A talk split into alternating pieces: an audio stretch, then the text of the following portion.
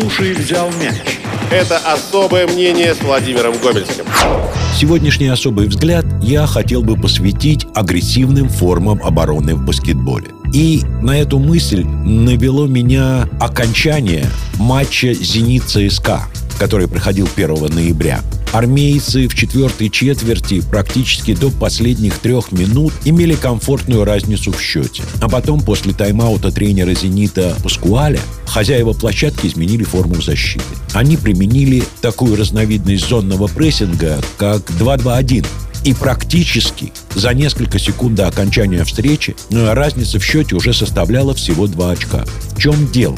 Если брать историю, как зонный прессинг вообще появился в баскетболе, то я думаю, что здесь первопроходцем можно было бы назвать тренера киевского строителя Владимира Шаблинского, который работал с командой с конца 60-х до конца 70-х годов. И Шаблинский применял прессинг 1-3-1, но у него такой состав был. И эта форма защиты регулярно приводила строитель к медалям чемпионата СССР. И, честно говоря, да, там были кандидаты в сборную СССР, но сказать, что у киевлян был совершенно сумасшедший, очень сильный состав, я бы не стал. Не смог бы просто. Это было бы э, противоречие с истиной. Так вот, зонный прессинг, что 1-3-1, что 2-2-1, предполагает, что соперника, получившего мяч, после выноса его из-за лицевой, загоняют в ловушку. Причем заставляют его идти с дриблинга в слабую сторону. Если он правша, то влево и наоборот. И ЦСКА на эту удочку попался. И Уэйр, и Остапкович, который очень неплохо вводит мяч для нападающего, а Уэйр вообще отличный дриблер, в эту ловушку попадали. А дальше как устроена ловушка? Игрок, который сопровождает дриблера, гонит его к пересечению боковой и центральной линии, и там его встречает второй и желательно высокорослый игрок. Высокорослый игрок свою ногу, ближнюю к боковой линии, практически на нее и ставит, чтобы не было возможности проскочить вдоль боковой и создать численное преимущество в атаке. То есть он захлопывает ловушку, останавливает игрока с мячом. И с этой ролью отлично справлялись игроки «Зенита». И то, что армейцы были вынуждены отдавать передачи, которых ждали перехватчики, в данном случае Дмитрий Кулагин, то есть поперечные передачи, это, в общем-то, заслуга именно этой обороны и решения тренера Паскуаля. Почему я заговорил о защите? Потому что составы трех ведущих команд «Зенита», «ЦСКА», «Уникса», их глубина ротации позволяет играть в обороне такие энергозатратные формы. Я остановлюсь на «Униксе», чтобы вы понимали. У тренера Пирасовича абсолютно точно есть в запасе такой вариант защиты. Почему? Да потому что состав позволяет. У него есть ряд игроков, которые отлично защищаются индивидуально. Я их перечислю.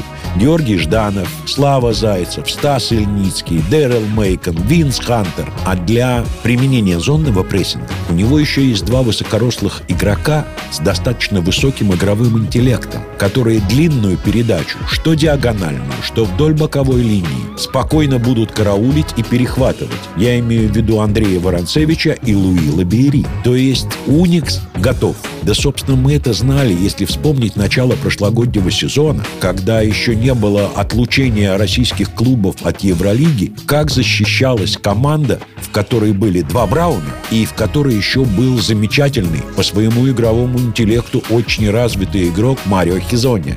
Сколько было перехватов.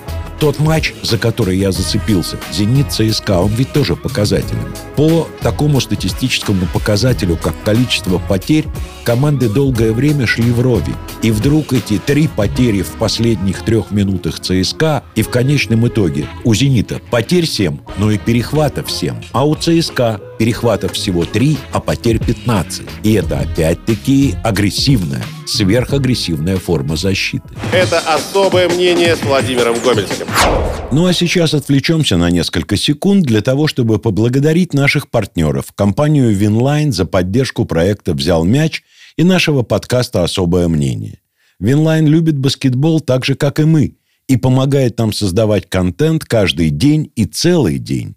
Ссылку на приложение Winline, в котором удобно следить за всеми матчами Евролиги и НБА, вы легко найдете в нашем телеграм-канале. А теперь продолжим. Это особое мнение с Владимиром Гомельским. Если личный прессинг в баскетболе начали применять с середины 60-х годов, и здесь законодателями моды были американцы, и, честно говоря, именно подсмотрев во время одного из турне личный прессинг в исполнении какой-то студенческой команды, мой папа Александр Яковлевич Гомельский стал наигрывать для сборной СССР. В своем рижском СКА он не мог этого сделать, состав не позволял, с Круминшем не попрессингуешь. А вот сборная СССР, где был достаточно подвижный мобильный центровой Александр Петров, этот вариант проходил. Этот вариант даже против американцев пыталась сборная СССР использовать еще на Олимпиаде в Токио в 1964 году. И секретов здесь нет. Да, личный прессинг очень энергозатратная форма защиты. Но она хорошо тренируемая. То есть, если попадается состав команды достаточно мобильный во всех линиях, то его можно наигрывать на тренировке. Еще раз подчеркну, тренировать агрессивные формы защиты гораздо сложнее, чем позиционное нападение, потому что здесь очень многое зависит от самоотдачи игроков. Их мало научить быстро передвигаться в низкой защитной стойке. Их мало научить агрессивно работать руками, когда рука, атакующая мяч, находящийся во владении соперника, находится ниже самого мяча, ниже рук соперника, а это заставляет садиться еще глубже в защитную стойку. И да, это очень сложно.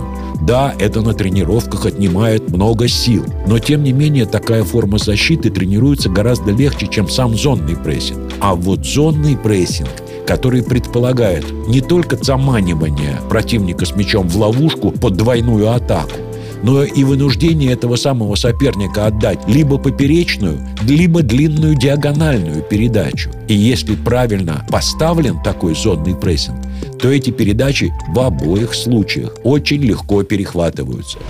Мне на самом деле вспоминаются примеры. Зонный прессинг в исполнении ленинградского «Спартака» при Владимире Петровиче Кондрашине. Зонный прессинг ЦСКА, когда в середине 70-х в команду перешел из Уралмаша Станислав Еремин. Это были не просто агрессивные, это были очень эффективные зонные прессинги, хотя и различающиеся, отличающиеся друг от друга по построениям, потому что ЦСКА играл 1-3-1, а «Спартак» зачастую 2-2-1 потому что этот один, последний страхующий чистильщик, это был гениальный Александр Белов. Такого игрока воспитать, конечно, очень сложно. С таким игровым интеллектом, который не просто выходит на перехват, который предполагает, в какую сторону будет отдана длинная передача. И он ее провоцирует, то есть всем своим видом показывает, что он не готов стартовать в эту сторону, а потом резко стартует, выпрыгивает и мяч перехватывает. Смотреть на такие формы защиты, я имею в виду зонные прессинги, очень интересно и познавательно для всех, кто любит баскетбол, а особенно для тех, кто работает тренерами. Потому что я много говорю о том, что молодые игроки приходят в команды, в профессиональные клубы, достаточно неплохо подготовленные технически. Но в тактическом плане их знаний, которые в них вложили детские тренеры, явно недостаточно. Я очень с большим нетерпением жду встреч команд лидирующей тройки между собой. Будут ли тренеры Райкович, Пирасович, Паскуаль применять друг против друга агрессивные формы зонных прессингов? Слушай, взял мяч. Это особое мнение с Владимиром Гомельским.